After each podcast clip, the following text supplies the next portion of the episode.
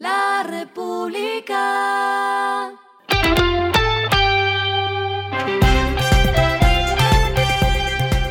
Al final de la jornada, esto es lo que debes saber sobre el comportamiento de los negocios, las finanzas y la economía.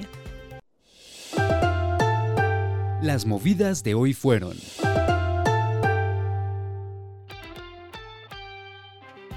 Olímpica inaugura otro punto de venta ubicado en el sector de Pepe Sierra con el objetivo de fortalecer su presencia en Bogotá, donde ya completa 56 sedes de las 402 que tiene en Colombia. Con esta apertura, la compañía busca responder a nuevos comportamientos de consumo, como incluir una zona fit con todo el surtido de una tienda especializada en comida saludable.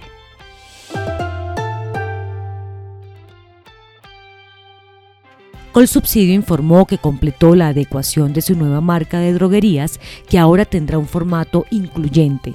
Se trata de un cambio de imagen con el cual completarán la transformación de una infraestructura especializada y un personal apto para atender a usuarios con diferentes tipos de discapacidad. Ya se ha activado el nuevo esquema en 81 droguerías.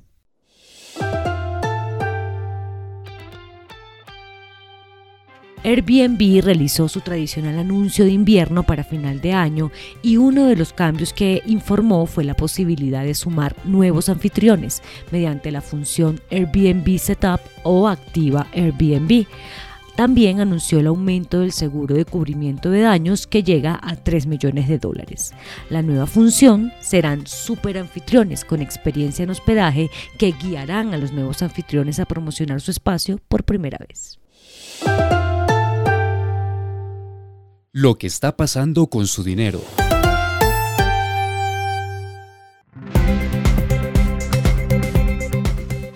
Bancos como Lulo y BBVA son algunos de los que ofrecerán beneficios para usar su tarjeta de crédito en el día sin IVA el próximo 6 de diciembre.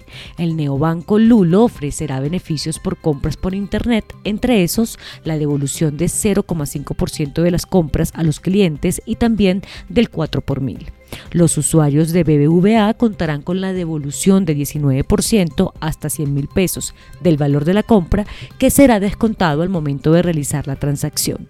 Esto aplica para prendas que tengan un valor por unidad igual o menor a 760 mil 80 pesos y por compras con la tarjeta de crédito Aqua BBVA.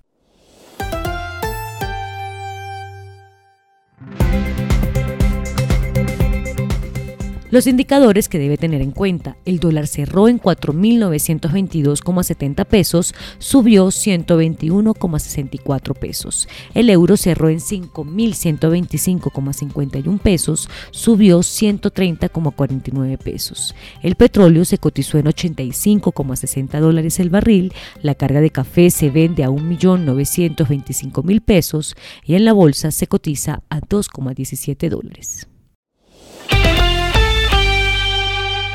Lo clave en el día.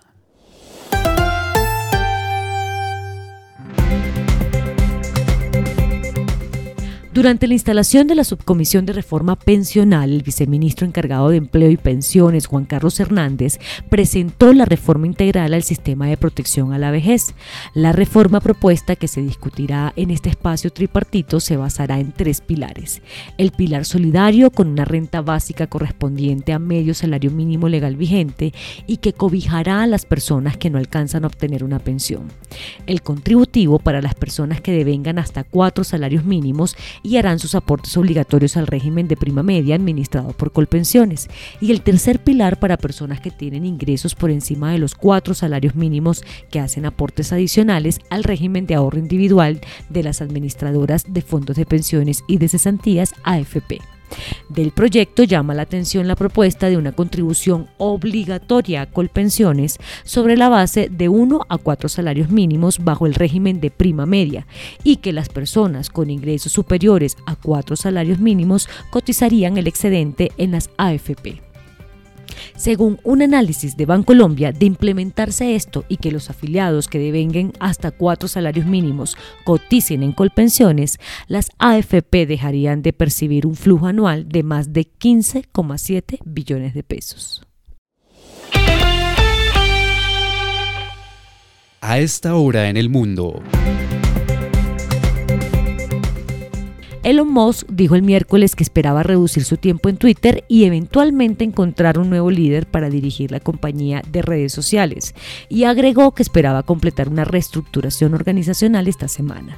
Musk hizo los comentarios mientras testificaba en un tribunal de Delaware para defenderse de las afirmaciones de que su paquete de pago de 56 mil millones de dólares en Tesla se basó en objetivos de rendimiento fáciles de alcanzar y que fue aprobado por una junta directiva obediente. Los inversores de Tesla están cada vez más preocupados por el tiempo que Musk dedica a cambiar Twitter. Y el respiro económico tiene que ver con este dato. La República. Seguimos hablando hoy de restaurantes porque por primera vez en Colombia hay 10 establecimientos de la alta cocina que se ubican en el marco de los mejores restaurantes de América Latina, esa edición internacional que califica las cocinas más creativas y profesionales. Entre ellos están El Chato en el puesto 5, Leo en el puesto 13, Celele en el 49, Harry Sazón en el 56, Provenza en el 59, Humo Negro en el 74, Zambombi Bistró Local en el 88, Prudencia en el 93 y Salvopatria en la casilla 96. La República. Y finalizamos con el editorial de mañana, más coherencia en las ideas de la transición. A pesar de que en los últimos gobiernos el tema de la transición energética ha sido una constante, pocos números se conocen del costo de entrar en una carrera obligada. Esto fue Regresando a casa con Vanessa Pérez.